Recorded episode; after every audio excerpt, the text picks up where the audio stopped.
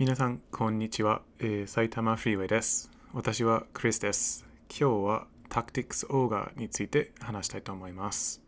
どうぞよろしくお願いします。えっ、と、タクティクスオーガは、まずスーパーファミコンの、えー、と95年に日本で発売されたんですけど、えー、と海外のスーパーニンテンドー版、英語版がなかったですね。まあ、なんだけど、あのその後、セガサータンとか、プレイステーションにも発売されてたんですが、で、えっ、と、北米では、えー、と98年に、えっ、と、プレイステーションで発売されていました。で、この時、興味を持ってたんですけど、買わなかったです。で、ここはちょっと記憶が微妙です。ちょうど98年なので、多分もう Final Fantasy Tactics をクリアしたはずですよね。でもそのゲームが大好きだったから、このゲームも興味を持ったはずなんだけど、まあ、結局買わなかった。多分この時代まだ14歳、15歳ぐらいだから、まだバイトは始めてない時期だったので、えっと、まあ、ゲームを買うときは兄と一緒だったと思うんですけど、で、多分兄が借りてみて、で、兄の判断でこのゲームを買わなくて良いの判断だったかなと思うので、もしかしてそれで、えっ、と、買わなかったかなと思います。なんか結構記憶微妙なんですけど、私16歳ぐらいバイト始めたんですが、スーパーのバイトなんですけど、そこから自分でも買いたいゲームを全て買ったんですけど、多分その前では兄と一緒に考えて買ったんじゃないのかな。あとはもしかしてもう兄があの2年上だから、もう兄がさらにバイトを持って、さらに自分のお金でいろいろ買った。だからまあ兄の、私たちの判断というより兄の判断だったかもしれないですね。まあでも、あの 全然、全然あまり、覚えてないので、まあそうかなと、ただ思ってるだけです。えっ、と、それで2005年、日本に、えー、と来ま来ましたっていうか、移住しまして、で、その時は千葉、千葉県に住んでたんですけど、で、千葉の、えっ、と、まあ、千葉にある、えー、と車椅会話で働いてて、で、その仕事のためにいろんなちっちゃい町にあの回ってたんですけど、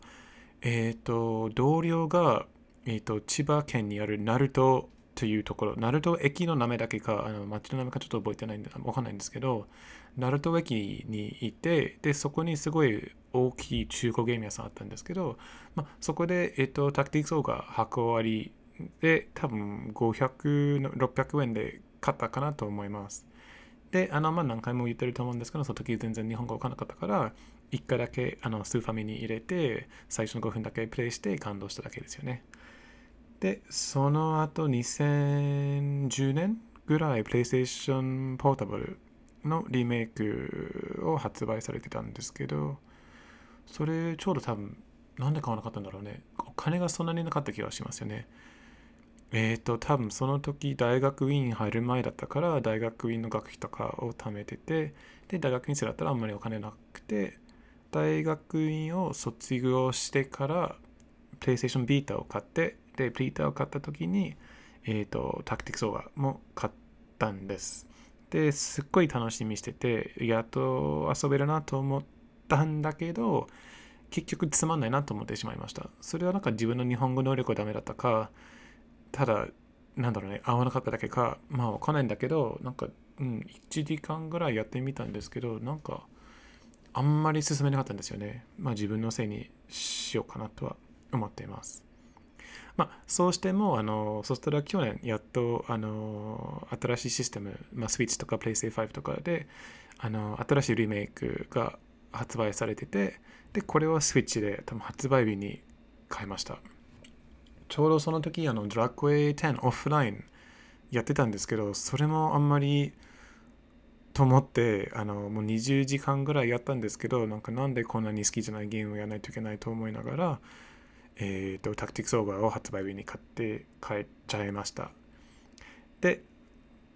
えっ、と、今回は、えっ、と、やっと最後まで、えっ、と、無事にクリアができました。えっ、と、今年の1月、2月ぐらいクリアしたかな。ちょうどこのゲームをクリアして、その後は Octopus Traveler 2を始めたんですね。だからまあそんなに、なんだろうね、歴史が長くはない私とタクティクスオーなんですけど、まあずっと好きだ、好きだったっていうより、好きになりたかった僕はタクティクオーバー好きですって言いたかったんですよ。なんか渋いと思ったっていうか、まあ、かっこいいと思ったんですよね。で、やっとクリアできたから、やっとあの好きですとは言えるようになったかなとは思っています。えっ、ー、と、ちなみに、えっ、ー、と、ゲームボーイアドバンスのタクティックスオーガの、えっ、ー、と、日本語名覚えてないんですけど、英語名は Knights of Lotus かなと思うんですけど、それも、あの、その時代に買ったんですけど、それもクリアしなかったです。それもなんか理由わかんないんですよね。面白かったら面白かったんですけど、その時、Final Fantasy Tactics Advance とかもやったと思うんだけど、まあ多分若くて、あの、バイト代で、バイトの金で、給与で、いろんなゲーム買っちゃって、あの、すべてクリアできなかっただけかなとは思います。はい、えっと、ちょっと歴史がそんなに深くはないなんですけど、まあそれが僕とタクティクスオーガの歴史になりますね。で、これからちょっと簡単な感想を言いたいなとは思います。えっと、感想言う前っていうか、あの、もともと多分言った方がいいことは、あの私の一番好きなゲームが、えっと、Final Fantasy Tactics です。もう本当に大好きで、もう多分5、6回ぐらいはクリアしたことはあります。まあ、プレイステ版は英語で、で、PSP 版が英語と日本語で両方。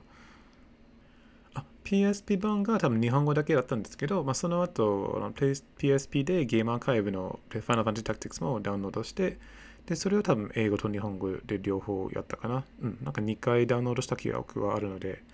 で、まあ、あの、合わせて5、6回かなとは思います。一回なんか iOS でやろうとしたんだけど、それをなんかコントロールがあんまり納得しなかったからやらなかったんですよね。で、つまり言いたいことは、あの、こうしようとしてなくても、あの、タクティクスオウガの話をすると、多分、ファイナルファンタジータクティクスを比較してるんじゃないのかなとは思います。まあ、それでちょっと感想を言いたいと思っています。えっ、ー、と、まず、えっ、ー、と、タクティクスオーガのストーリーがすっごいいい意味で地味がなんかシンプルだなとは思います。シンプルできついですごい好きなんですよね。こんなになんか普通のストーリーなんかこの姉妹がもう旅をしててでなんか急に、まあ、ちょっとネタバレになるんですけど急になんかこういう普通の市民にみんな殺さないといけない話がある。でどうする？あの殺すか安のとかのところあるってでなんかすごいいきなりだったなと思います。だってそういうこと。なんか可愛いドット絵で可愛いかの姉妹が姉妹じゃなくてなんだっけ？兄弟。兄弟あのお姉さんと一緒にあの旅してるんだけどいきなりすっごいきついことになっちゃうのはすっごい好きです。でなんかきつくてなきついっていうか別になんかすごい辛い話なんですけどそんなになんだろうね劇的じゃなくてもうすごいフラットで辛いことを言ってるのはそれもすっごい好きなんですよね。なんかなんだろうね普通に地味に辛く伝えてるのはすごいいいです。多分それはファイナルファンタジータクティクスと比べるとなんかラムザと出ていたのなんかすごい劇的だなと思うんだけどなんでだろうね。こちらの方がもうすごいうんなんだろうね。感情なしって言わないんだけどもう少しシンプルでシンプルな地味なストーリーですごいきついこと突然来るんですかね。でまあそれがすっごいその見せ方がすごい好きなんですよね。えっ、ー、と、あと印象、なんか、まあ、ドット絵の多分、そのファイナルファンタジータクティクス同じグラフィックなんですけど、なんかなぜこれが大好きかわかんないんだけど、なんか一回、まあ、敵が、敵の後ろにあの攻撃するところに、その、なんだろうね、ボスがその後ろのゲートの上に立って、で、完全に下までジャンプするっていうか降りるっていうかそんなになんか5回6回ぐらいの高さでいきなりそうやってジャンプするなんてすっごい感動したっていうかあの、まあ、まずその動画を撮ったんですよね。なんでそうやってするの？なんかこんな世界に入ってもうこういうこと絶対にないと思ってそういうことをするのはすごいうん感動したんですよね。なんかすごい小さいことなんですよね。単純にあの城のゲートの上から門から上からあの下までジャンプしただけなんですけど、うん、なんかすごい印象が残ったんだよね。なんかそういうそういうことをする。なんか強いってことか別にそれはなんかわざわざ魔法使ってるとかなんか何でもどうでもいいたらそういう強い時でもこれがいいやと思って下にまでいたからまたシンプルでなんかフラットでそういうことをゲームに入れるってすごいなとは思いました。そうですね。なんか言いたいのはその、まあ、ドット絵とキスとかもあるしそのドット絵の使い方ですよね。そうやってどうやってあのキャラクターを動かせるかとか。もう全部すごい上手にできてるな。なんかそういう雰囲気がそういうゲームではなかなかないなとちょっと思います。ファイナルファンジータクティクスの方がまあちょっと明るいし、あの、なんかそういう可愛い魔法もあるし、特効もあるし、でも少しなんか、ラムザが、なんだろうね、大きい話しちゃうし、こっちはちょっと違うなとは思いました。あとまた多分タクティクスと、あの、ファナルファンタジータクティクスと比較になっちゃうと思うんですけど、あの、タクティクスオウガってその選択肢もあると知らなかったですよね。例えばその前に言ったその市民を殺すか殺さないかどうするかとか。これなんか当然殺さないでしょうと思うんですけど、あのまあ、いつか殺す選択肢でも選択してどうなるかやってみたいなと思うんですけど、多分、私の変なところなんですけど、あの何回やってもややれないんですよね。なんか殺そうとしても、いや別にいいやと思ってしまって、また同じルートしちゃうんですよね。そういうことするのか私としてはすごい難しい。なんかドラッグ A5 のあの誰に結婚する時もそうだったんですよね。なんか最初はビアンカにして、そしたらなんか2回目フローラにしようかなと思ったんだけど、なかなかできなかったですね。だから2回もビアンカにしちゃったんですね。でも3回目はなんか 3DS でやって、そしたらまあデブラにしちゃったんですけど、でもまあ1回2回はビアンカにしちゃったんですね。だからわざわざ2回目はフローラと結婚するためにしても、できなかった。で、これもそうですよね。えー、っと、次話したいことが、また、えー、っと、幻想水化の話とちょっと似てるんですけど、あの、キャラクターが本当に多くて、でそのキャラクターはすっごい上手に、一言一言だけでも、あの、興味を持つように見せられています。すっごいいいんですよね。なんか一番印象強いのはな、なぜかわかんないんだけど、なんかシェリーっていう、あの、姉妹4人ぐらい、なんか多分主人公となんか一緒に、子供の頃一緒になんか友達だったか覚えてないんですけど、その4人、姉妹 4, 4人がいます。で、なんか3人は自然に多分自分の仲間になって、で、4人目だけ入らなかった。できなかったんですよね。で、多分2、3回ぐらいしかあの攻撃したいんだけど、でも本当に毎回一言、二言ぐらいしかあの彼女言わないんだけど、それだけでもすっごいその彼女にすごい気に入ってなんかで今どこにいるんだろうなんかどうやって仲間に入れられるかとかどんなあの背景が少なくてもその背景がすごい面白くてあのやっぱりその小さい情報でもすごい興味を持つんですよね。でまたあの幻想速度の話の時と同じなんですけどあのやっぱりクロノトリガーがそれをうまくできてなくてなんかどんどんどんどんキャラクターを紹介されてどんどんどんどん興味なくなってでもタクティックスがその多いキャラクターの紹介がすごいうまくできたんですよね。まあ、ちなみに、ファナファンジー16、そんなに多くわけでもないんですけど、あのキャラクター全然興味ないんですよね。新しいキャラクターが出るときには。だから、あ、また新しいどうでもいい方が来たんだなとは思ってます。ちょっと残念ながら。まあ、でも、えっ、ー、と、このゲームはそれもすごいうまくできたんです。えっ、ー、と、あとはなんか、音楽についても話したいなと思うんですけど、えっ、ー、と、これを逆に私、ファイナルファンタジータクティクスの音楽が一番好きです。あのゲームとしては、ゲームの音楽としては一番好きなのはファイナルファンタジータクティクス。で、多分2番目がレイディアントシルバーガンですよね。同じ方ですね。あの、と、崎本さんと岩田さんですよね。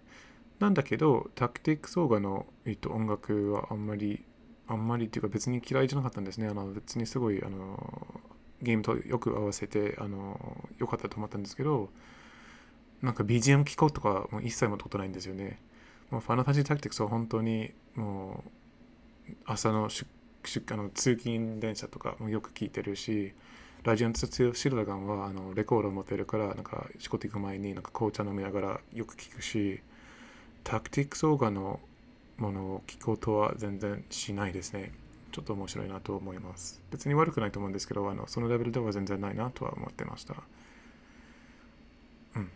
なんか今回ちょっと短いなんですけど、これぐらい話したかったなとは思っていました。えー、っと、ね、短いけど、なんかすごい大好きなゲームですね。多分他の、いや、多分感想はもうみんなもう言ってるんですよね。あの当たり前ことは別に言いたくないけど。でもそうですね、まあ一番言いたかったのは、うまく言えなかったかもしれないけど、その、そのストーリーの見せ方ですよね。あの、いきなりきついことを言える言うとか、このドット絵でこういうストーリーをするとか、で、やっぱりその、ファイナルファンタジータクティクスと比べると、その、明るさがないとか、あの、魔法の、なんだろうね、ないとか、別にファナルファンタジータクティクスもきついストーリーもあったんだけど、なんだろうね、印象的にはもう少しカラカラフルだった。あの劇的だったんですよね。デネームさんはあんまり印象なくて、でそれ逆にいいことだと思ってます。もう印象ないのは良いだな。うん、まあ、また今回もあんまりうまく説明できなかったけど、まあ、そういうことを言いたかったんですね。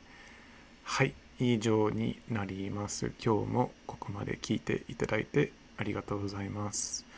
えっ、ー、と、残念ながら多分私の MacBook のファンがすごいうるさくて、もしかして聞こえてるんですけど、編集のやり方は全然わかんないので、この場にあのアップしようと思ってます。今日もありがとうございました。以上です。